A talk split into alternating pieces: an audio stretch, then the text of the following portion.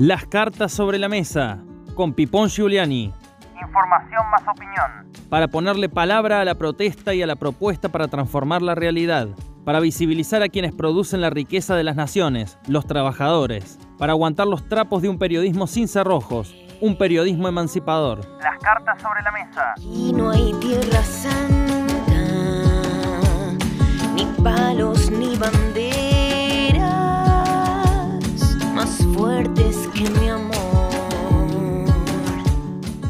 El capitalismo se basa en la codicia.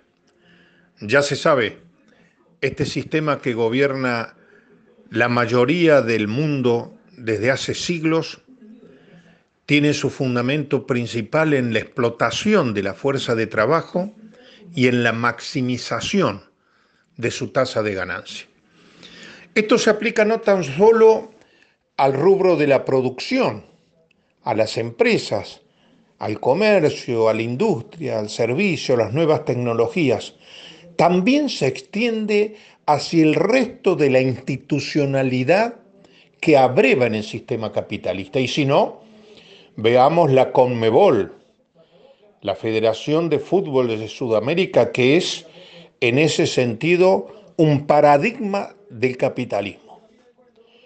A la CONMEBOL no le interesa la salud ni la vida de la gente, solo sostener sus negocios, sino es incomprensible que ante la decisión del gobierno argentino de decirle no podemos llevar adelante la Copa América, están muriendo todos los días más de 500 personas por el contagio de esta segunda ola de COVID y están colapsados prácticamente los hospitales y centros sanitarios de casi todo el país, o por lo menos de los distritos más importante, la Conmebol inmediatamente sacó un comunicado, se suspende en la Argentina la Copa América y se va a hacer en Brasil, en el Brasil de Bolsonaro, de un negacionista de la peste, donde se sientan en la vereda a contar la cantidad de muertos que tienen por día y de contagiados.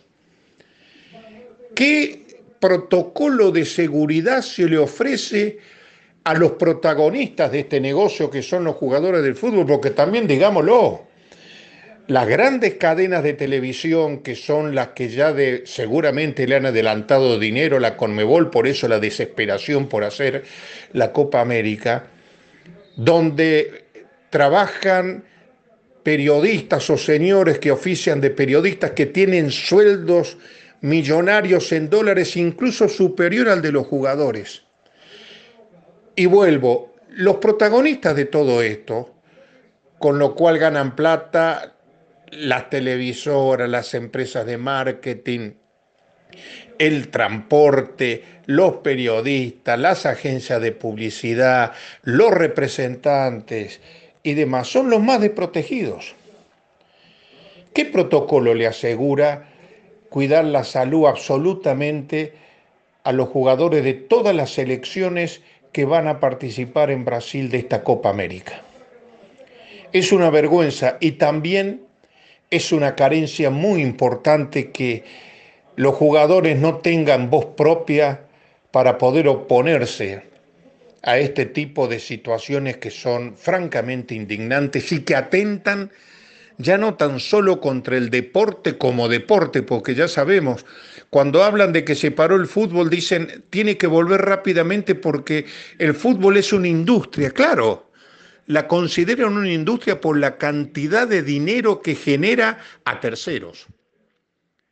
Los protagonistas reciben el derrame de la copa, eso hay que quedarse tranquilo.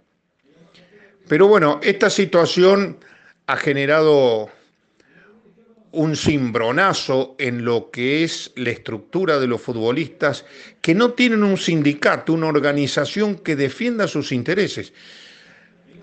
Hasta que estamos hablando en esta columna, solamente los uruguayos, Cavani y Suárez, protestaron diciendo cómo se va a jugar la, la Copa América. Nos llama la atención que este torneo se juegue con la situación que existe en Latinoamérica y usted me dirá, ¿y qué situación existe? Bueno, la segunda ola del COVID está pegando a diestra y siniestra y en Colombia hay un conflicto social, una movilización de masas que está poniendo en jaque al gobierno derechista de Iván Duque. Y en Chile la juventud chilena está presionando para que la nueva constitución que va a reemplazar a la pinochetista tenga un sesgo progresista, de izquierda, transformadora. Esta es la situación que existe en la América Latina donde la Conmebol y el señor presidente de la Conmebol y el señor secretario de la Conmebol, como los llama Chilaver, que no es un personaje de mi simpatía, pero que por ahí define las cosas por su nombre, la Corrupbol. Y tan errado no está. Los jugadores alguna vez, Maradona junto con Eric Cantona, trataron de armar un sindicato, bueno, también hay mucho ego, hay muchos representantes y empresarios dando vuelta, duró lo que la luz de un fósforo. Hoy son víctimas de un sistema al que solo le interesa que siga el show.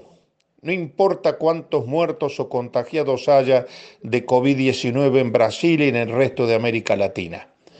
La Copa Argentina está vendida, la Copa América está vendida, tiene que jugarse y la Conmebol tiene que recaudar.